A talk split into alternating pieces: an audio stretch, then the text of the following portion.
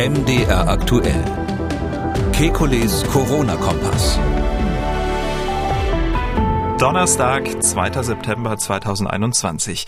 Frühjahr oder Herbst 2022. Wann ist die Pandemie nun endlich vorbei? Dann Verwirrung um die Todeszahlen im Zusammenhang mit Covid-19. Was ist dran? Außerdem Covid-19 und die Kreuzimmunität. Eine neue Studie gibt Aufschlüsse. Dann eine Impfung gegen alle Varianten. Warum dieser Wunsch keine Zukunftsmusik ist. Und drei Schnelltests positiv. PCR-Test negativ. Wie kann das eigentlich sein? Wir wollen Orientierung geben. Mein Name ist Camillo Schumann. Ich bin Redakteur, Moderator bei MDR aktuell das Nachrichtenradio. Jeden Dienstag, Donnerstag und Samstag haben wir einen Blick auf die aktuellen Entwicklungen rund ums Coronavirus und wir beantworten Ihre Fragen. Das tun wir mit dem Virologen und Epidemiologen Professor Alexander Kekulé. Herr Kekulé, ich grüße Sie. Guten Tag, Herr Schumann. Es ist die eine Million Euro Frage. Wann ist diese Pandemie nun endlich vorbei? Letzte Woche hatte sich ja Anthony Fauci, Amerikas bekanntester Virologe, dazu hinreißen lassen, seine Prognose von Herbst 22 auf Frühjahr 22 zu korrigieren. Und nun rechnet auch Kassenärztechef Andreas Gassen damit, dass im Frühjahr Schluss sein werde mit Corona. Er sagt, bis dahin werde die Impfquote weiter ansteigen, die Zahl der Genesenen mit Antikörpern auch zunehmen. Im Herbst würden sich die Infektionszahlen zwar noch nochmal erhöhen. Die Zahl schwerer Erkrankungen werde aber unter dem Niveau des letzten Winters bleiben. Herr Kikoli, würden sich der Prognose Faucis und Gassens anschließen? Ja, also anschließend, ähm, ich hatte ja die, meine Prognose schon vor einiger Zeit gegeben, vor Fauci, vor Gassen, um ganz ehrlich zu sein. Und ähm, ja, also ich ähm, habe ähm, schon immer gesagt, dass ähm, nach der Welle, die jetzt im Frühjahr endet, nach der Erkältungswelle, die dann zu Ende ist, so ähm, April, Mai, ähm, dass in dem Zeitraum meines Erachtens die, sage ich mal, die, die wir aus dem Gröbsten raus sind, so formuliere ich das immer. Die Pandemie ist ja da nicht zu Ende, das muss man ganz klar sagen. Solche Ansagen sind missverständlich, weil wir mit dem Virus leben werden müssen hinterher. Das Virus wird bleiben, es wird immer wieder Infektionen geben. Meine Prognose ist, dass es ähm, dann so eine Art Kinderkrankheit werden wird. Das heißt also, weil die Erwachsenen dann zunehmend immunisiert sind, meistens durch Impfung hoffentlich, zum Teil durch Infektionen. Und man muss es so drastisch sagen, die, ähm, die besonders empfänglich sind, zum Teil natürlich dann auch gestorben sind, die ein hohes Risiko haben, ähm, werden sich dann immer die jungen Generationen infizieren. Die Kinder werden sich damit anstecken. Im günstigsten Fall gibt es dann etwas, was wir stille Feihung nennen, so ein schöner alter Ausdruck. Ähm, das heißt, dass man ohne es zu merken quasi eine Immunität in der Bevölkerung be bekommt, weil die Kinder asymptomatisch infiziert werden. Sowas gibt es zum Beispiel in ähm, Entwicklungsländern bei Hepatitis A ähm, und bei vielen bakteriellen Erkrankungen.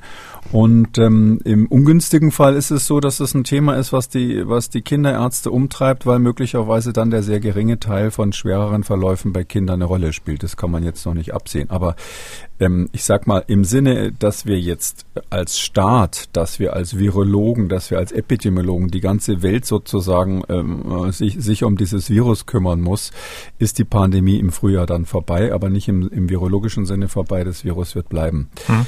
Ähm, ja.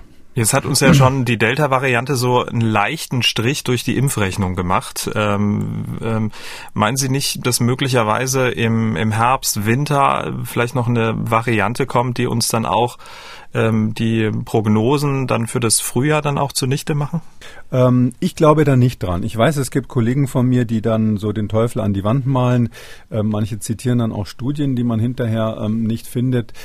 Es ist so, dass man ja überlegen muss, was, wie, wie optimiert sich dieses Virus. Und die Frage ist natürlich, ist das eine interessante Frage, ähm, könnte es jetzt nochmal sozusagen so ein Kai aus der Kiste geben, ganz neue, ein ganz neuer äh, Typ. Also erstens, die Delta-Variante ist überhaupt nicht überraschend gewesen. Klar, wir haben jetzt zum ersten Mal diese Pandemie in, in, im Detail beobachtet. Sowas gab es ja noch nie. Sonst hätte man einfach gesagt, naja, das Virus passt sich an den neuen Wirt an und wird dabei ansteckender. Das ist das, was wir beobachten und jetzt halt im Detail und, dabei ist diese Delta-Variante aufgetreten. Aber das ist äh, 100 Prozent zu erwarten gewesen und läuft eigentlich 100 Prozent wie erwartet. Und das Interessante ist jetzt, wenn man guckt, wie die Mutationen weltweit sind und wir beobachten ja inzwischen auf der ganzen Welt Mutationen. Das machen äh, selbst Länder, die also wenig Geld haben, machen das inzwischen, dass sie gucken, wie sieht's da aus in Indien und anderswo. Und da sehen wir, das ist ein erstaunliche äh, Phänomen einer konvergenten e-, Evolution. Ähm, so nennt man das dann, wenn verschiedene ähm, in verschiedenen Teilen der Welt quasi die Evolution, die Weiterentwicklung dieser Viren auf dasselbe Ziel zuläuft. Ähm, wir sehen, dass in diesem hauptsächlich diese Evolution stattfindet in diesem S-Protein, in diesem Spike-Protein. Und dort verändert sich alles in der Richtung, dass die Infektiosität ähm, gesteigert wird. Da gibt's zwei oder drei Stellen, die da für äh, eine Rolle spielen. Diese Stellschrauben sind überall die gleichen.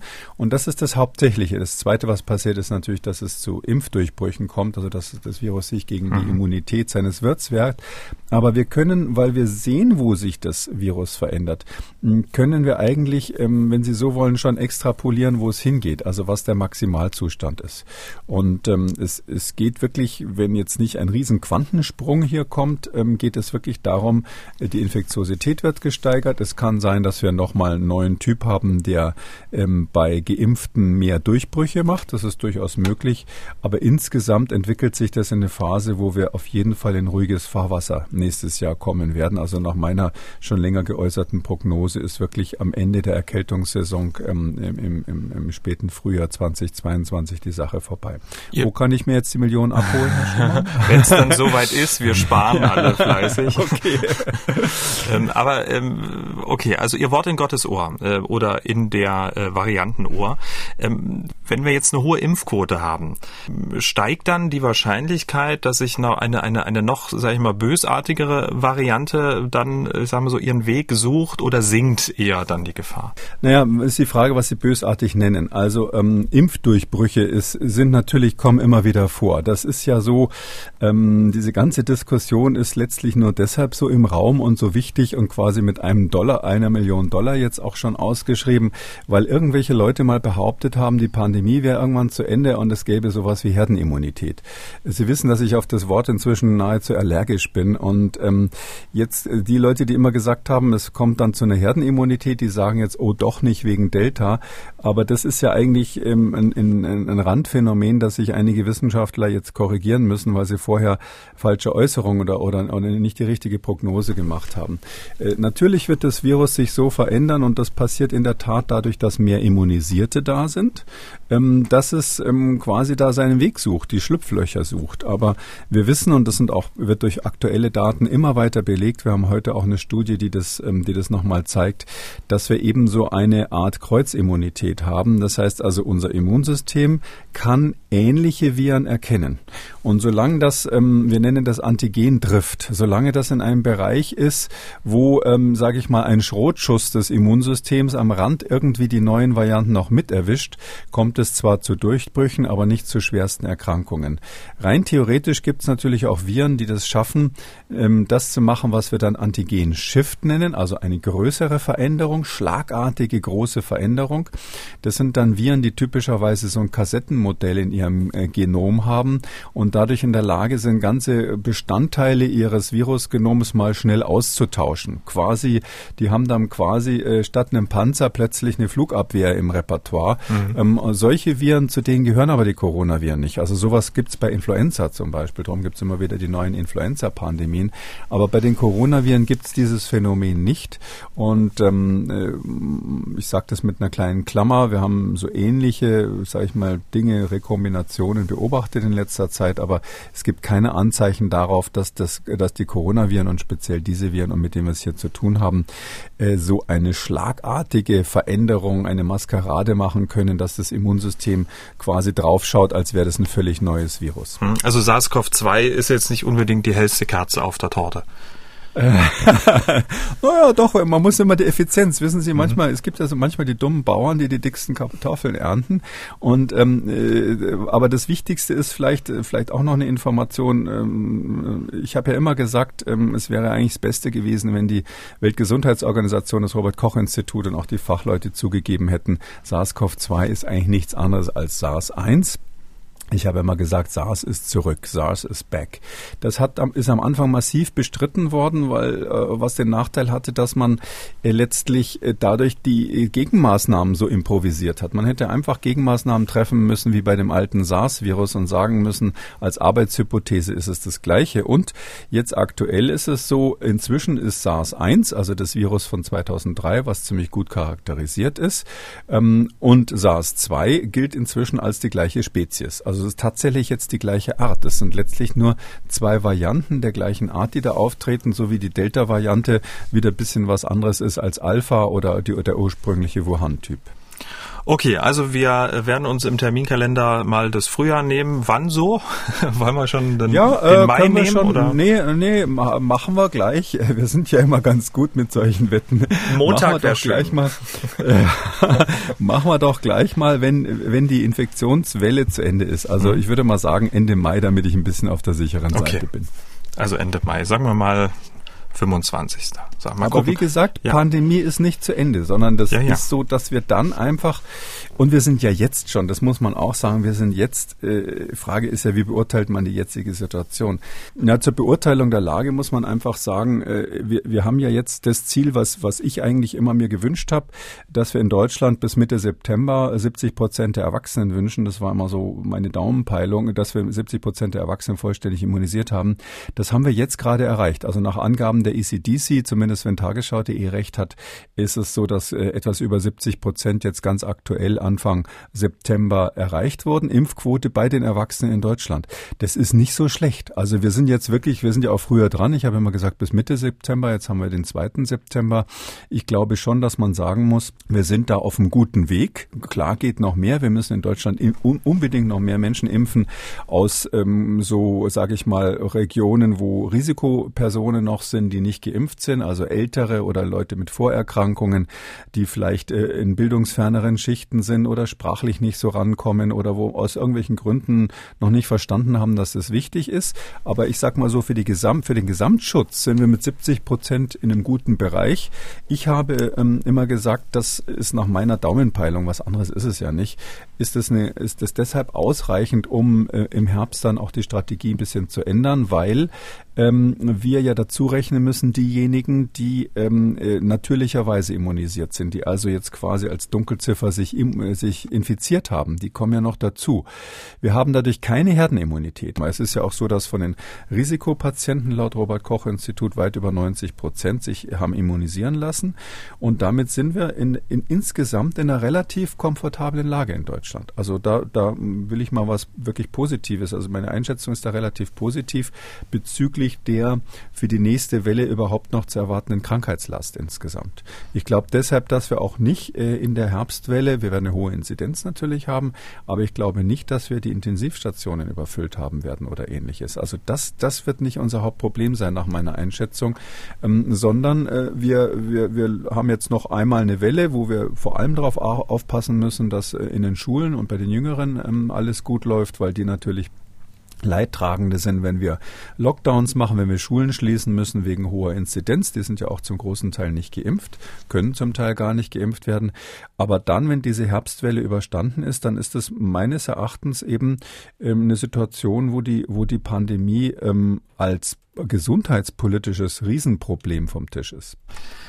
Aber nichtsdestotrotz, weil Sie gesagt haben, äh, geimpft werden kann ja immer und sollte auch weiter getan werden, geht die Diskussion um die Auffrischungsimpfung weiter. Nach Aussage von Bundesgesundheitsminister Spahn wird er seit ein paar Tagen in Pflegeeinrichtungen eine dritte Impfung angeboten. Und ähm, genau das hat nun Ärztepräsident Reinhardt kritisiert, da die Ständige Impfkommission zur dritten Impfung noch keine klare Empfehlung gegeben hat. Ähm, er sagt auch, es fehlten aussagekräftige Studien und so werde eine Erwartungshaltung geschürt, die viele Ärzte nicht bedienen wollten. Ähm, teilen Sie seine Einschätzung der Situation zur dritten Impfung? Das ist, muss man differenzieren. Also die generelle dritte Impfung, die ja meines Erachtens auch der Bundesgesundheitsminister so in Aussicht gestellt hat, da kann man ganz einfach sagen, das ist, ist nicht sinnvoll. Dafür gibt es keine Daten und es ist auch von den Daten, die wir haben, nicht zu erwarten, dass das was bringt. Es ist ja eher im Gegenteil so, dass äh, die, die Impfstoffe, die wir haben gegen Covid, eher eine Überaktivierung machen. Unser Die Frage, die man sich eher stellen muss, ist, ob wir da nicht zu viel des Guten tun und in der Regel mit Kanonen auf Spatzen schießen bei dieser Impfung. Aber es gibt einen kleinen Teil der Bevölkerung, das sind möglicherweise sogar die gleichen, die schwer krank werden. Das äh, könnte immunologisch so sein. Bei denen springt der Impfstoff nicht richtig an bei der ersten und zweiten Impfung. Also die haben trotz normaler doppelter Impfung oder, oder bei Johnson Johnson bisher nur einmal, haben die hinterher einfach keine gute Immunreaktion ähm, wir, früher hat man die einfach pauschal Non-Responder genannt, also Leute, wo die nicht reagieren. Ähm, heute ist man differenzierter, weil man Antikörper genauer bestimmt und solche Sachen. Und das sind typischerweise ältere Patienten. Wir haben auch Vorstellungen davon, wenn wir heute vielleicht drüber sprechen, ähm, woran das ähm, immunologisch liegt, dass es bei Älteren so ist. Und jetzt kann man natürlich sagen, okay, also klar, wenn man nochmal impfen wird, ist jemand, der eine Immunsuppression hat, also der ähm, intensiv Cortison genommen hat, Organ Organtransplantempfänger, die, wo das Immunsystem medikamentös unterdrückt wird. Da ist es einfach, das ist ja in Israel auch gleich gemacht worden. Und der nächste Schritt wäre, dass man überlegen muss, ist es eventuell sinnvoll, ähm, zum Beispiel alle über 60 nochmal zu boostern.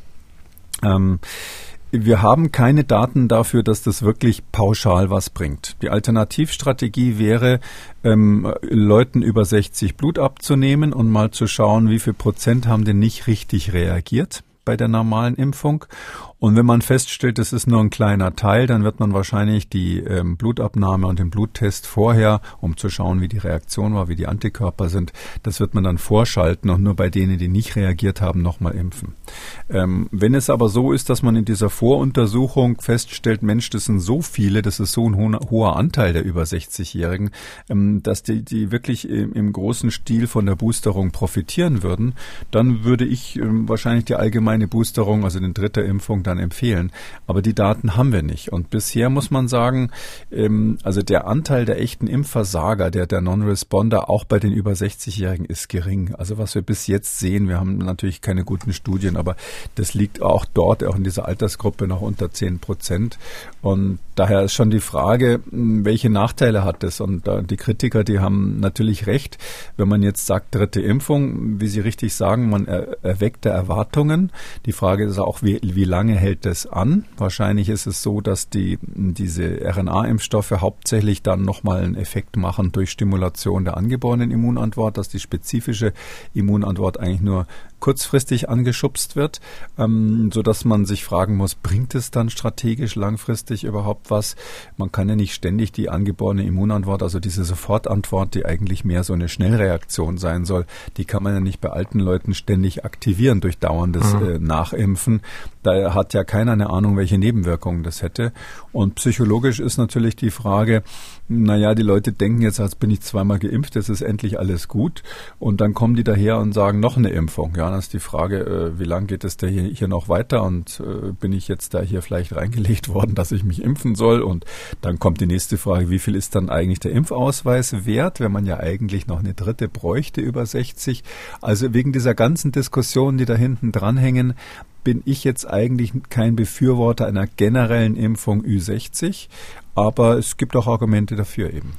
Also Sie würden sich dann auch schon ähm, der Aussage anschließen, dass es eben ähm, keine, ja, sag mal, validen Daten gibt, ähm, die das dann, die sozusagen den Vorteil einer dritten Impfung. Nee, wir haben keine ähm, epidemiologischen Daten. Wir haben, wir haben natürlich molekularbiologisch, wenn Sie so wollen, aus dem Labor haben wir mhm. Hinweise darauf, das ist ja klar, dass die, der Impfschutz im Alter nachlässt. Also je älter man ist, desto schlechter reagieren die Menschen auch auf diese modernen Impfstoffe.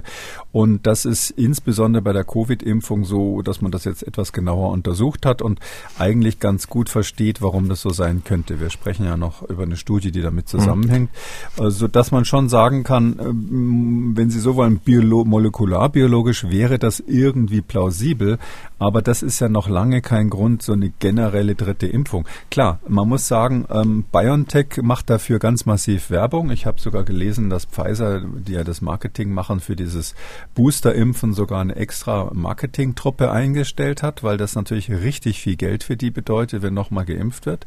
Äh, und ähm, es fällt auch auf, dass Israel, der ja äh, so ein bisschen immer das Privatlabor von Pfizer sind, so ein bisschen das Herzeigelabor, die haben ja ein, quasi ein Staats Staatsvertrag mit Pfizer und BioNTech, dass die äh, das ganze Land durchimpfen, die Studien machen, sehr gute Daten dadurch prä äh, präsentieren immer.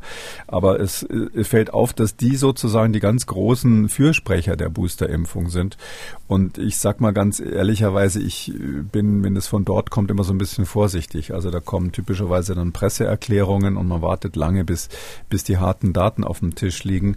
Ähm, drum sage ich jetzt mal, ich bin auch, auch im Hinblick auf die, auch unter Einbeziehung der Daten aus Israel, bin ich jetzt nicht überzeugt, dass so eine generelle Boosterung notwendig ist. Im Einzelfall klar, wenn Sie jetzt äh, total panisch sind und sagen, ich will auf keinen Fall Covid kriegen, auch wenn ich geimpft bin und dann wahrscheinlich nichts Schlimmes passiert, ich will, dass ich äh, da nochmal so einen Extraschutz habe, dann wird die Boosterung natürlich was bringen. Mhm. Das ist ja nachgewiesen. Und man muss ja dazu sagen, dass die dritte Impfung in dieser Impfreihenfolge auch noch nicht zugelassen ist. Ähm, BioNTech Pfizer haben ja gerade die Zulassung beantragt. Ähm, also mit anderen Worten, der Herr Reinhardt, Ärztepräsident, ist so ein bisschen zurückhaltend. Ähm, ganz anders der Vorsitzende der Kassenärztlichen Bundesvereinigung, Andreas Gassen. Er geht da noch einen Schritt weiter. Er fordert von der STIKO eine klare Empfehlung für die dritte Impfung. Er hat gesagt, die STIKO hat die Daten, um für bestimmte Gruppen eine Empfehlung für eine Drittimpfung auszugeben. Also die STIKO bekommt jetzt mal wieder Druck von außen. Ähm, wie bewerten Sie das? Also noch schlimmer als Virologe zu sein in diesen Zeiten ist, glaube ich, Mitglied der STIKO zu sein. Das, das dürfte überhaupt keinen Spaß machen den Leuten dort. Na, Virologe ist nicht so schlimm, das ist, war ein kleiner Spaß. Also, nee, es ist so, ähm, ja, wenn man die Formulierung jetzt von Herrn Gassen ganz genau nimmt, sagt er für bestimmte Gruppen. Ähm, ich würde schon sagen, wenn es jetzt zum Beispiel um die Transplantempfänger gibt, also Leute, die jetzt mit Immunsuppressiva wirklich ag äh, aggressiv behandelt werden, damit das transplantierte Organ nicht abgestoßen wird. Oder Leute, die eben andere äh, Cortison und ähnliches hochdosiert über längere Zeit, gerade in dem Zeitraum bekommen haben, wo man geimpft wurde. Da meine ich, kann man jetzt ohne was falsch zu machen, das sind ja auch nur wenige, ähm, so eine Empfehlung aussprechen. Ähm, bei den Älteren, äh, so Ü60 wird ja diskutiert, finde ich, ist die Datenlage noch zu dünn, und zwar die epidemiologische Datenlage. Ähm, die ähm, molekularbiologisch wäre es plausibel, aber epidemiologisch gibt es noch ganz viele Fragen, die man beantworten muss. Und drum, wenn er jetzt gemeint haben sollte, Empfehlung, offizielle Empfehlung für Personen, die ein unterdrücktes Immunsystem haben, äh, da würde ich mitgehen. Da würde ich sagen, das wäre etwas, was man in der STIKO mal diskutieren kann.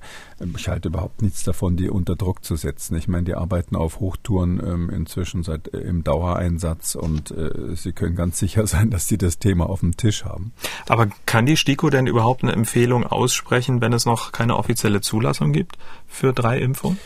Ja, das ist ähm, das ist eine schwierige Frage. Also ähm, der Impfstoff ist ja erstmal zugelassen. Der Impfstoff ist als solcher zugelassen und die Zulassung basiert natürlich letztlich auf ähm, dem Protokoll, was ähm, in den Zulassungsstudien verabschiedet wurde.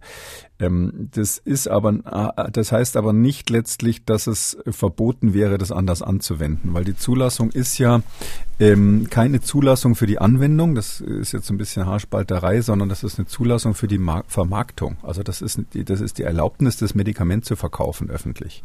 Ähm, und ähm, wenn das Medikament dann sozusagen erhältlich ist, dann darf die STIKO schon bestimmen, was man damit macht. Und sie kann natürlich in äh, Ausnahmefällen besser wäre es, man hätte da eine richtige Zulassungsstudie, aber in dem Fall kann sie natürlich eine Empfehlung aussprechen, ähm, äh, rein theoretisch, ohne dass das zugelassen ist. Ich mhm. würde mal davon ausgehen, dass, dass man sowas jetzt aus praktischen Gründen und auch aus, sage ich mal, ähm, man muss das ja öffentlich irgendwie kommunizieren alles. Und ähm, in dieser sensiblen Frage wird die STIKO wahrscheinlich eng mit der Europäischen Zulassungsbehörde äh, zusammenarbeiten. In den USA haben wir die gleiche Diskussion. Da ist es so, da ist ganz offiziell für die dritte Impfung bei der FDA, bei der Zulassungsbehörde, ein Antrag gestellt worden und eine Genehmigung beantragt worden. Und parallel sitzt das entsprechende Gremium, was der STIKO entspricht, bei der, bei der CDC jetzt schon ähm, und ähm, äh, schreibt quasi die Empfehlung. Also das ist relativ klar, dass in den USA diese Boosterung empfohlen wird. Übrigens auch, weil die, ähm, weil die ähm, Politik ganz massiv drauf gedrängt hat. Selbst Präsident Präsident Biden hat ja die Boosterung schon angekündigt, ab wann die ähm, zur Verfügung stehen soll und solche Dinge. Es wurde ursprünglich mal gesagt, neun Monate nach der zweiten Impfung. Jetzt hat man das politisch, ohne dass da irgendwelche Evidenz für ähm, besteht, auf sechs Monate äh, verkürzt. Hm. Ähm, ich finde, ich beobachte, dass äh, sowohl äh, auf der anderen Seite des Atlantik als auch bei uns die Diskussion was man tun soll und was nicht, ähm, mehr und mehr politisch bestimmt wird und weniger ähm, durch wissenschaftliche Argumente. In Ausgabe 211, wer mal reinhören möchte, haben wir auch ausführlich über die Vor- und Nachteile in der dritten Impfung gesprochen. Und äh, passend dazu gibt es auch eine aktuelle Studie, an der unter anderem die Charité Berlin beteiligt war. Es geht um das Thema Kreuzimmunität. Also wenn Menschen in ihrem Leben schon mal mit Erkältungsviren Kontakt hatten, dass sie dann weniger schwer auf eine SARS-CoV-2-Infektion reagieren. Über eine mögliche Kreuzimmunität gegen SARS-CoV-2 haben wir auch schon vor über einem Jahr gesprochen, Ausgabe 73 zum Beispiel, wenn man reinhören möchte. Und diese neue Studie kommt jetzt zu dem Schluss, dass diese Kreuzimmunität ja vorhanden ist, aber mit zunehmendem Alter abnimmt. Und da schreiben auch die Studienautoren, das könne dazu beitragen, dass ältere Menschen an Covid-19 häufiger schwer erkranken und bei ihnen der Impfschutz oft schwächer ausfällt als bei den Jüngeren. Herr Kekuli, wäre denn diese Studie, über die wir jetzt ein bisschen sprechen wollen, auch ein Argument, warum man die Älteren nochmal boostern sollte? Ja, diese Studie ist genau eins der Argumente. Ich habe ja mal gerade gesagt, es gibt um, quasi molekularbiologische Daten, die in diese Richtung sprechen, dass das sinnvoll sein könnte, sollte. Und diese Studie ist äh, rundet im Grunde genommen da die die bisherigen Daten nochmal ab. Ähm, wenn man das Ergebnis sich anschaut, äh, können wir gleich drüber sprechen. ist Es tatsächlich so, dass man sagen könnte, na gut, diese Studie spricht dafür, die Älteren zu impfen. Und es ist ja auch so, man kann vielleicht sagen, wer das gemacht hat. Also das sind die ist jetzt die Immunologie virologische Fraktion von der Charité. Viele denken bei Charité immer an Christian Drosten und das Institut für Virologie. Das ist dann natürlich am Rande auch ähm, mit beteiligt gewesen. Aber ähm, hier federführend waren die äh, der Andreas Thiele und die Claudia Giesecke-Thiel. Die sind ähm, ähm, quasi in, in der immunologischen Abteilung der Charité beziehungsweise ähm, am Max-Planck-Institut für molekulare Genetik ähm, da an der Ine-Straße in Berlin. Und der Live Erik Sander, der glaube ich auch aus den Medien relativ bekannt ist, also ein Immunologe an der Charité.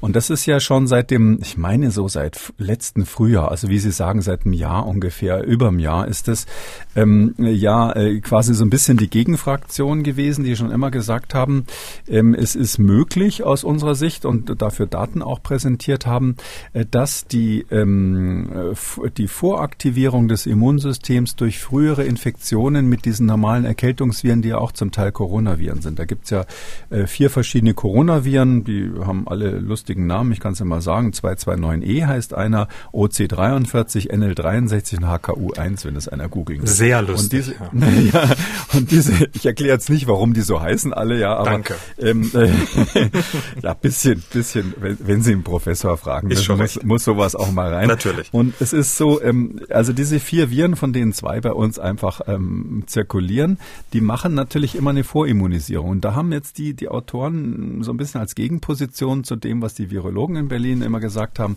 haben die gesagt, ja, also die, die Kinder haben doch diese massive Durchseuchung mit diesen Erkältungsviren mhm. und das könnte doch auch so eine Art Immunschutz, so ein Teilschutz, äh, überlappende Kreuzimmunität gegen SARS-CoV-2 sein. Sie wissen, die Gegenposition hieß immer, ich zitiere jetzt, Kinder sind höchstwahrscheinlich genauso infektiös wie Erwachsene. Und diese, diese Gegenposition ist schon lange vom Tisch und damit jetzt endgültig vom Tisch. Da ist sozusagen 1 zu 0 für die, Viro, äh, für die Immunologen gegen die, gegen die ähm, äh, Virologen, wenn man das als äh, Fußballkommentator sozusagen kommentieren wollte von außen. Und ähm, aus folgendem Grund. Die haben ähm, sich eine ähm, Reihe, ganz interessant, die haben schon länger beobachtet, eine Reihe von gesunden Menschen. Sie haben 31 be beobachtet, äh, die ähm, äh, über längeren Zeitraum und haben beobachtet, wie ist die Immunreaktion vor und nach der Impfung mit BioNTech in dem Fall. Und äh, da haben sie Folgendes festgestellt, diejenigen, die vorher schon Antikörper hatten gegen irgendeines der normalen zirkulierenden Coronaviren, also die sogenannten harmlosen Erkältungsviren, die haben alle besser und schneller reagiert auf die Impfung. Und dann denkt man, hä, wieso reagieren die so gut auf die Impfung? Die haben quasi so reagiert, als wäre die Impfung eine Boosterimpfung. Wir wissen, dass beim Boostern die Reaktion viel schneller ist, weil das Immunsystem erinnert sich an etwas und dadurch äh, ist die Antwort schneller. Und ähm, das ist ja quasi der Witz bei der Immunität, dass das Immunsystem schnell in Gang kommt. Und das haben die dann genauer untersucht und haben dann herausgefunden, es gibt tatsächlich etwas, wir nennen das eine immundominante äh, ähm, Domäne, ein immundominantes Peptid, ein Teil des S-Proteins, dieses Spike-Proteins, ähm, ist immundominant. Das heißt, es ist in der Lage, in ganz besonderer Weise die T-Zellen anzuregen und damit die sich merken, für den Fall, dass so ein ähnliches Virus wiederkommt, äh, wie man dagegen reagiert. Und diese T-Zellen instruieren dann auch andere Zellen und bis hin zur Antikörperbildung im Immunsystem.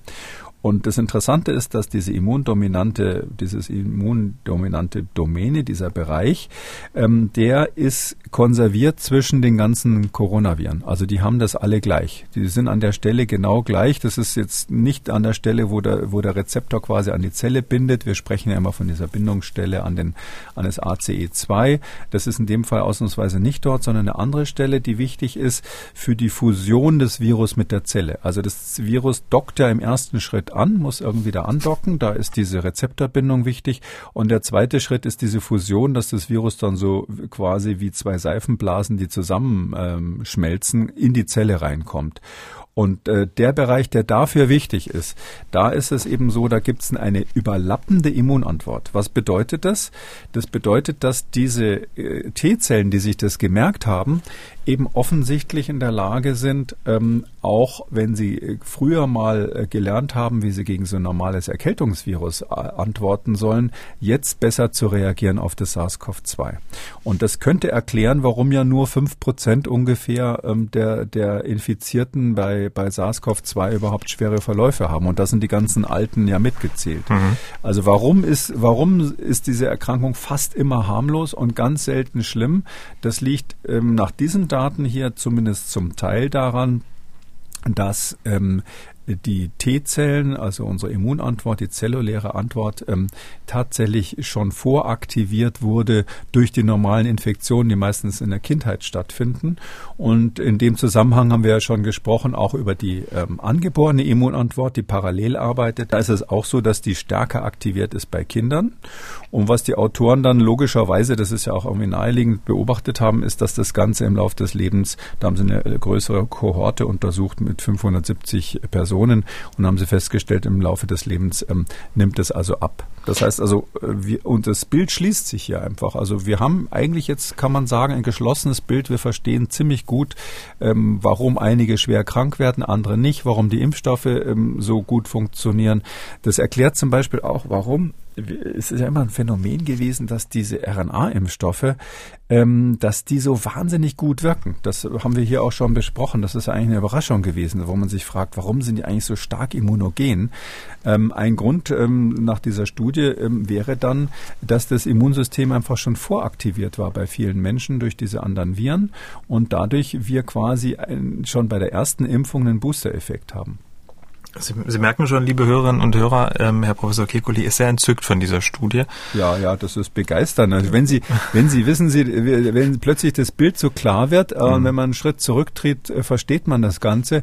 Klar, da fehlen in dem Puzzle fehlen noch einzelne, einzelne Bausteine, Welche? ohne Frage. Oh, wenn ich Ihnen das jetzt noch erzähle, das würde, wichtigste da viele. Puzzleteil. Nein, nein, das sind, das sind viele Bausteine mhm. drinnen. Wir wissen zum Beispiel nicht, ob es einen weiteren genetischen Faktor gibt. Also mhm. das ist das eine, was wichtig ist. Das andere ist, welchen Anteil die angeborene Immunantwort hat, die so ähnlich aussieht, im Verhältnis zu der gelernten adaptiven Immunität. Also hier sprechen wir ja von adaptiver Immunität bei den T-Zellen. Es ist aber so, ähm, äh, ohne jetzt die ganz große Vorlesung zu halten, dass die wiederum miteinander verschachtelt sind. Und wir haben ja kürzlich darüber gesprochen, dass die angeborene Immunantwort nach neueren Daten, das weiß man erst so seit zehn Jahren ungefähr, sogar auch noch ein bisschen lernen kann. Und wie, welche Rolle relativ gesehen sozusagen diese einzelnen Komponenten spielen, das hm. ist eine offene Frage.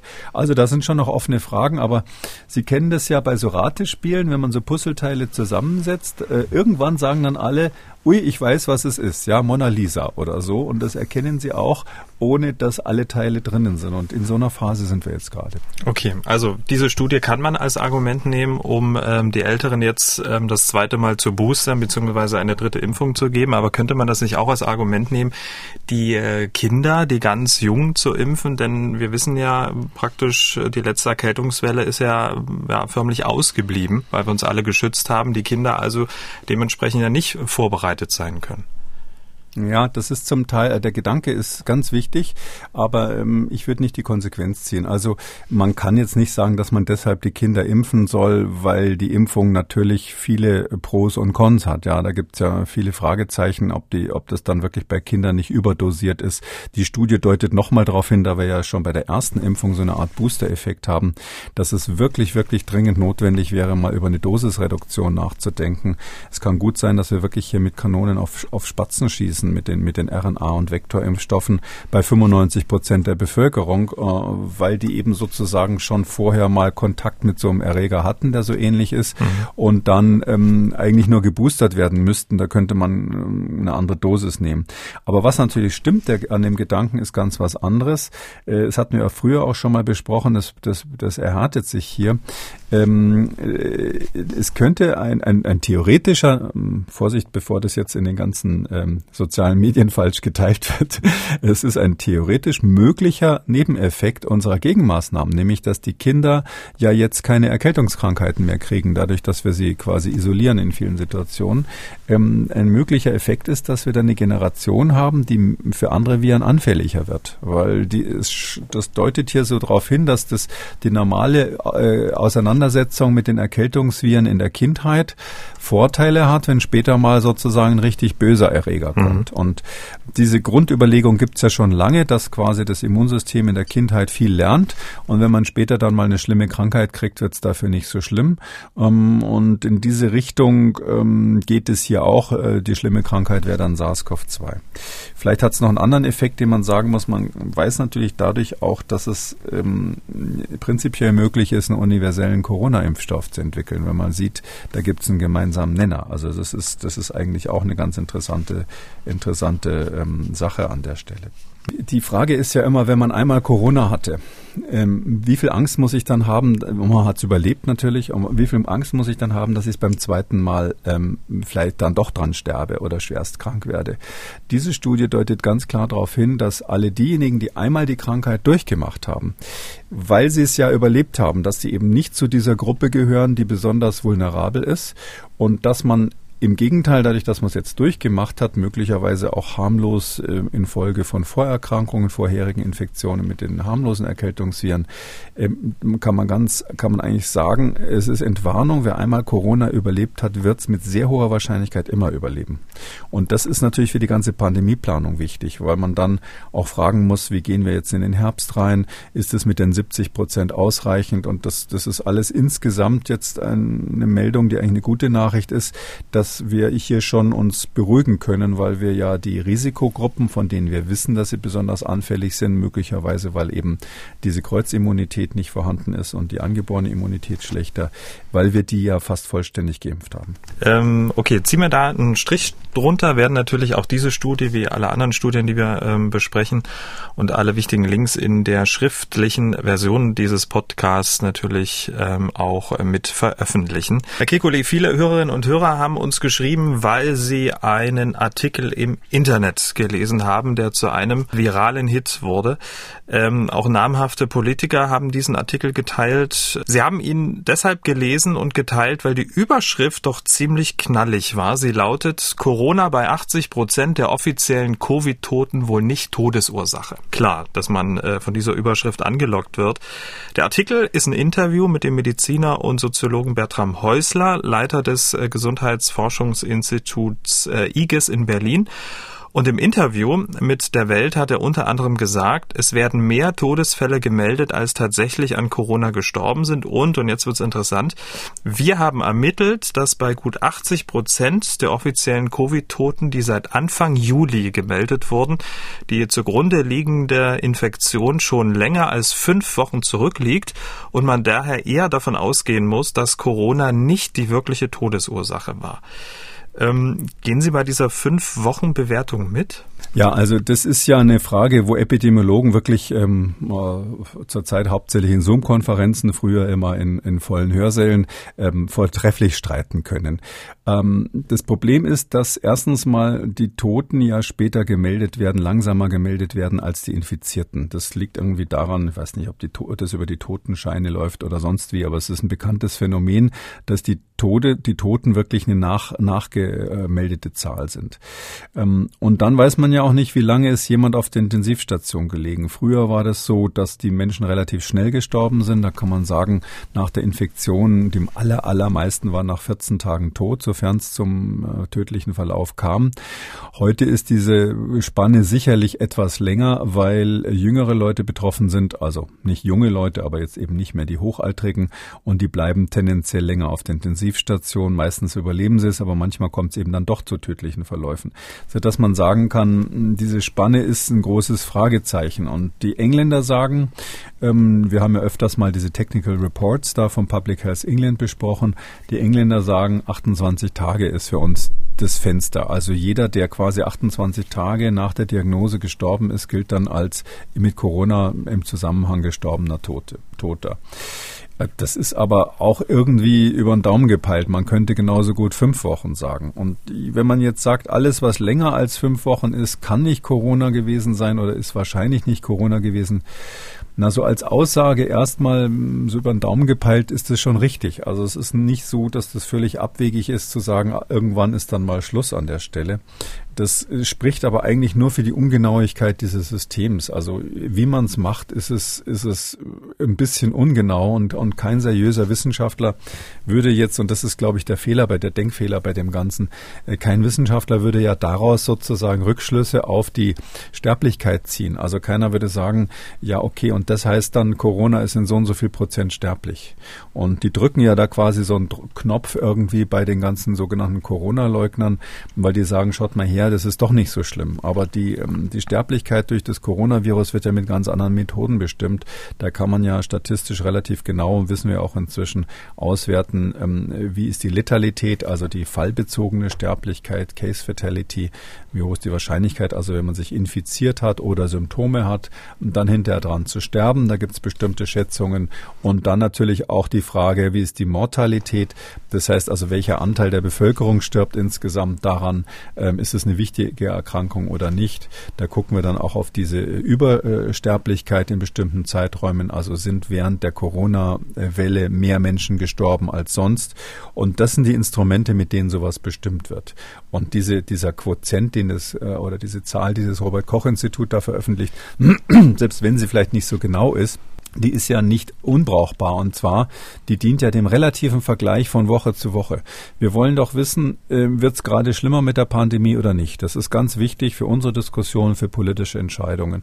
Und da ist eben ein Parameter natürlich die Inzidenz, ein weiterer Parameter, wie viele Leute kommen ins Krankenhaus und der, ähm, sage ich mal, äh, ein robuster Parameter, der aber zeitlich versetzt ist, ähm, dann wie viele sind gestorben. Und ich glaube, wenn man einfach nur von Woche zu Woche das ver vergleicht, also sozusagen geht's rauf oder runter, mhm. dann ist es nützlich. Der absolute Wert, äh, ob das jetzt zehn Tote sind oder fünf in einer bestimmten Woche, äh, das, äh, das ist richtig, dass das eine ungenaue Sache ist. Hm? Jetzt geht es ja darum, dass in der Überschrift suggeriert wurde, ähm, dass ähm, die Corona bei 80 Prozent der offiziellen Corona-Toten nicht die Todesursache war während der gesamten Pandemie. Das IGES fühlte sich da auch falsch dargestellt und meinte, seit Anfang Juli. Ähm, wie bewerten Sie denn diesen Zeitraum? Also während der gesamten Pandemie trifft diese Aussage offenbar nicht zu, sondern ab Juli. Mhm. Stimmt's denn da? Naja, die Frage ist dann, die dahinter stehen würde, ist, ob jetzt äh, man den, die Zeit ab Juli bis jetzt irgendwie groß anders beurteilen muss als den gesamten Pandemieverlauf, weil die Erhebungsmethode ja die gleiche war. Grundsätzlich ist es so, wenn, wenn äh, Corona-Tote gemeldet werden von so einer Intensivstation, dann irgendwann stirbt jemand. Da gibt's natürlich, ähm, da sind keine Patienten darunter, das kann man so klipp und klar sagen, die sich irgendwie einen Fuß gebrochen haben oder die ganz offensichtlich aus anderen Ursachen gestorben gestorben sind. Am gebrochenen Fuß stirbt man wahrscheinlich nicht. Aber ähm, es ist natürlich schon so, dass, dass jetzt die, die, Codi die Codierung Corona plus Intensivstation plus verstorben manchmal auch Fälle trifft, wo wahrscheinlich ein Pathologe, wenn er das dann hinterher genau ansieht, sagen würde, ja, in dem Fall ist aber das Corona ähm, ein, ein Nebenphänomen gewesen. Der Patient ist an was anderem gestorben. Und nicht alle werden ja seziert. Die Diskussion hatten wir ganz am Anfang der Pandemie schon, wo ja mal eine Empfehlung des Robert-Koch-Instituts da war, ähm, ähm, ähm dass man also die Corona-Toten lieber nicht sezieren sollte, äh, was, was dann stark kritisiert wurde, zu Recht. Ähm, und, aber inzwischen wissen wir aus der Pathologie und die Krankenhäuser sind da ja auch halbwegs vernünftig, was sie da inzwischen melden. Da wissen wir schon tendenziell, ähm, dass zumindest aus der klinischen Perspektive, wenn man so von mal drauf schaut, äh, hat man gedacht, das ist wohl jemand, der an Corona gestorben ist oder Corona war mitursächlich. Ähm, ich glaube, diese Diskussion, also 80 Prozent ist auf jeden Fall falsch, ja. Aber wenn jetzt einer irgendwann in ein paar Jahren rauskriegt, ähm, die Hälfte der äh, sogenannten Corona-Toten wäre vielleicht im gleichen Zeitraum plus minus sowieso gestorben an was anderem. Das würde mich nicht wundern. Wir haben ja solche Daten aus Italien zum Beispiel aus den ersten Wellen, wo dann wirklich die Übersterblichkeit gemessen wurde und man hat festgestellt, dass es diesen sogenannten Ernteeffekt gibt. Das nennen die Epidemiologen ähm, zynischerweise so, dass quasi Menschen, die sowieso schon auf der Kippe waren, die aus anderen Gründen äh, wirklich äh, äh, in Lebensgefahr Gefahr waren, dann natürlich durch, durch so eine Virusinfektion, und das hätte dann genauso gut eine Influenza sein können, eben dann äh, sozusagen den letzten Schlag bekommen haben. Ähm, und wenn man das abzieht, dann ist in der Tat so, dass viele, die, die offiziell in der Corona-Statistik sind, am Ende des Tages in Anführungszeichen in diesem Zeitraum, je nachdem, was man da nimmt, plus minus vier Wochen sowieso gestorben wären. Das ist irgendwie zynisch, ja. Das kann man natürlich auf einen Einzelfall nicht, nicht wirklich immer abstellen. Manche, für manchen sind also vier Wochen früher oder später sterben eine wichtige Sache. Und für die Familie ist es natürlich auch ein Riesenunterschied, ob jetzt äh, die Oma an Corona gestorben ist und sie am Schluss die nicht mehr besuchen durften und, und diese ganzen tragischen Dinge, die da passiert sind, weil man auch äh, da zum Teil überreagiert hat, was, was da die Maßnahmen betrifft ähm, oder ob jemand an einer Natur, sogenannten anderen Ursache dann stirbt, äh, wo man äh, vernünftig Abschied nehmen kann. Also das Ganze hat natürlich einen großen Schaden, aber die Epidemiologen werden vielleicht irgendwann rauskriegen, dass, dass ein Teil der Corona-Toten tatsächlich ähm, sowieso in diesem Zeitraum gestorben wäre. Also das ist, äh, das ist sozusagen der kleine wahre Gehalt an der, an der, an der, an der Sache hier. Aus, man kann deshalb nicht, und das ist mir wichtig, sagen, die Zahlen des Robert-Koch-Instituts sind falsch. Das sind gut geschätzte Zahlen, die haben gewisse Grundannahmen an der Stelle und die wissen selber, dass das fehlerbehaftet ist, wie alle anderen Möglichkeiten der Schätzung auch. Damit äh, kommen wir fast zum Ende. Wir haben ja ab und zu mal hier im Podcast so eine positive Meldung zum Schluss gehabt. Ähm, das wollen wir jetzt wieder haben. In diesem Fall ist es die positive Studie zum Schluss. Wir haben sie ja schon mal kurz erwähnt. Ähm, die große Frage, wie wäre es denn eigentlich, wenn es einen Impfstoff gegen alle Varianten geben würde? Das wäre sehr schön, ist aber gar nicht so unrealistisch. Das ist eine Studie aus Singapur. Ähm, worauf deutet die hin? Ja, also wir werden definitiv, ähm, sage ich jetzt mal, ähm, irgendwann einen Impfstoff haben, der gegen alle Varianten gegen, von Coronavirus ähm, funktioniert. Äh, das hätte es nie und nimmer gegeben, wenn es diese Pandemie nicht gegeben hätte, weil man gesagt hätte, diese ganzen Coronaviren, die sind viel zu unwichtig, die haben bis jetzt keine große Rolle gespielt. Aber das ist natürlich auch schön blöd von so einem Virus, dass es dann ähm, mit einer Pandemie daherkommt, dass die ganze Welt sich drum kümmert und jetzt wird sozusagen unsere Rache an diesem Virus ganz fürchterlich sein. Das eine haben wir eingangs schon besprochen, die, die Studie da aus Berlin, die, die sagt ja auch schon ganz klar, dass es da ein, ein mögliches Target gibt, ein mögliches Ziel gibt im Bereich dieses ähm, Fusions, ähm, der, der, des Bereichs, der für die Fusion wichtig, also Verbindung Virus und Zelle wichtig ist im S-Protein. Und jetzt gibt es aus Singapur eine Studie, die ist jetzt gerade er, erschienen äh, Mitte August. Ähm, da haben die sich was ganz Interessantes angeschaut.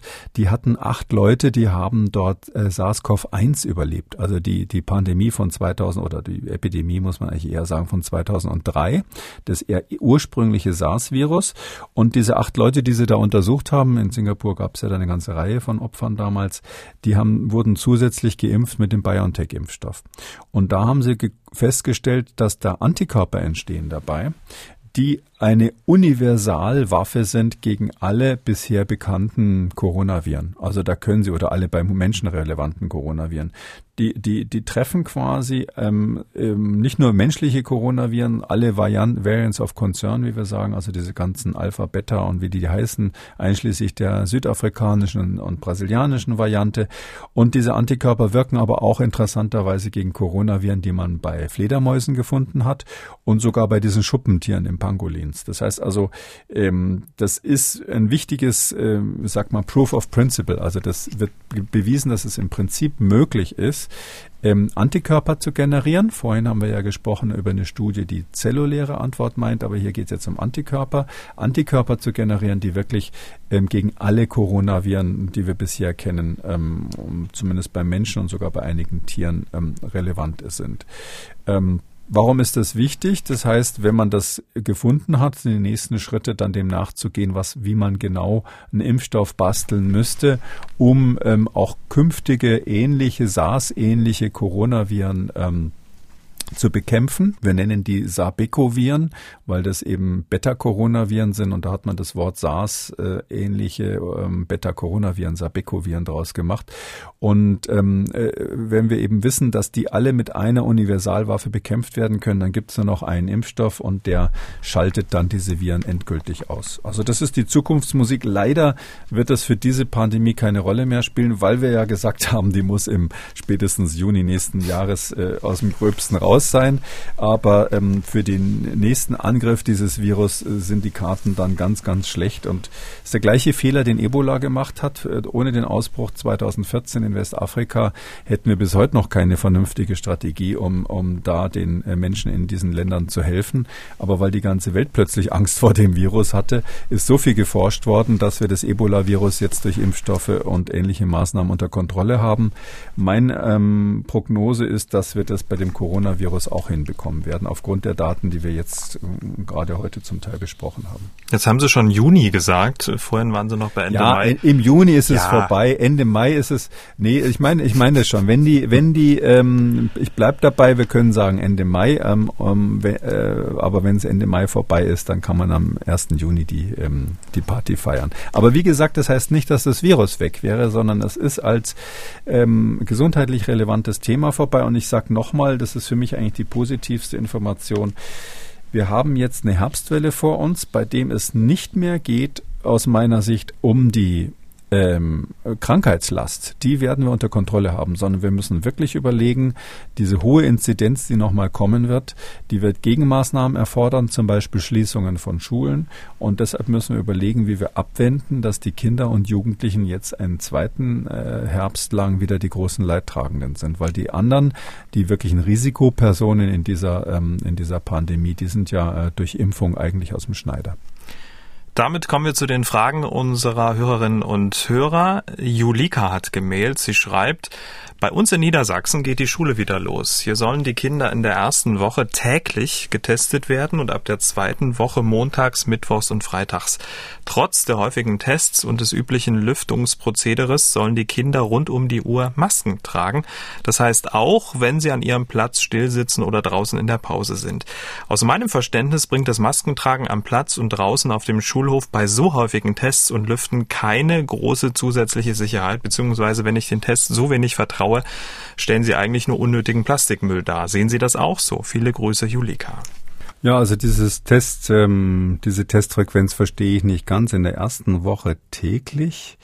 Das würde ja sozusagen implizieren, dass man den Verdacht hat, dass die Kinder sich, dass die einem hohen Infektionsdruck ausgesetzt sind und die Wahrscheinlichkeit, dass sie sich anstecken, so hoch ist, dass man täglich testet kann man sagen, unter bestimmten Umständen wäre das angezeigt. Ich weiß jetzt nicht, wie da für ganz Niedersachsen wäre es sicher nicht sinnvoll, aber es gibt ja Regionen in Deutschland, ich glaube NRW ist da ganz vorne, wo einfach die Durchseuchung bei den Kindern so galoppiert im Moment, äh, dass man an solche Maßnahmen denken könnte. Äh, was ich nicht verstehe, ist, warum es dann in der zweiten Woche nur noch dreimal die Woche sein soll. Ähm, da müsste man ja schon vorhersehen, dass dann die Inzidenz runtergegangen ist und deshalb der Infektionsdruck nachlässt. Also das scheint mir jetzt auf Anhieb nicht plausibel zu sein. So grob gesagt, glaube ich, die alte Strategie ähm, zu sagen, zweimal die Woche wird getestet ähm, und man hofft, dass man damit Ausbrüche frühzeitig erkennt, Ich glaube, diese Strategie war richtig und ist richtig. Da gab es ja zwischendurch mal diesen kleinen Schlenkerer, dass Leute gesagt haben, man soll dann die ganze Klasse als Kohorte isolieren und nach fünf Tagen wieder zurückschicken, ohne zu testen. Das war ein massiver Irrweg. Dadurch sind ähm, Ausbrüche nicht erkannt worden, die Gesundheitsbehörden auch verzweifelt gewesen. Davon ist man zum Glück wieder abgerückt. Aber ähm, es ist so, dass ähm, diese klassische Strategie, zwei, von mir aus dreimal die Woche testen, reicht.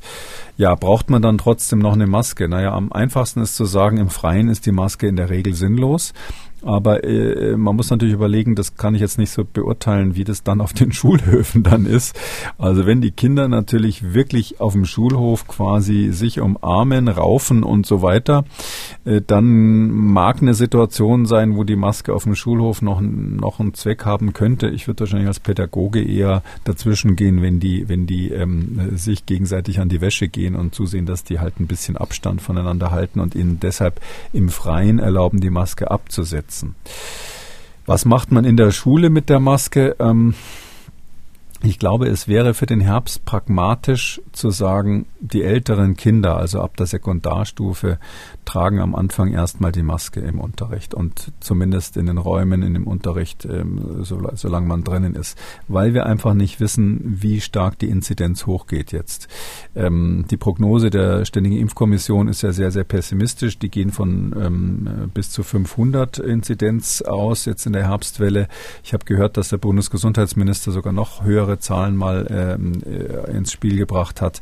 Und das wissen wir einfach nicht, ob so dramatisch wird. Und wenn man eine sehr hohe Inzidenz hat, dann kann man eben in, in der Klasse auch nicht mehr sagen, nehmt mal alle die Masken ab. Und deshalb Sekundarstufe würde ich sagen, mal lieber anfangen mit der Maske, zumindest wenn sie drinnen sitzen.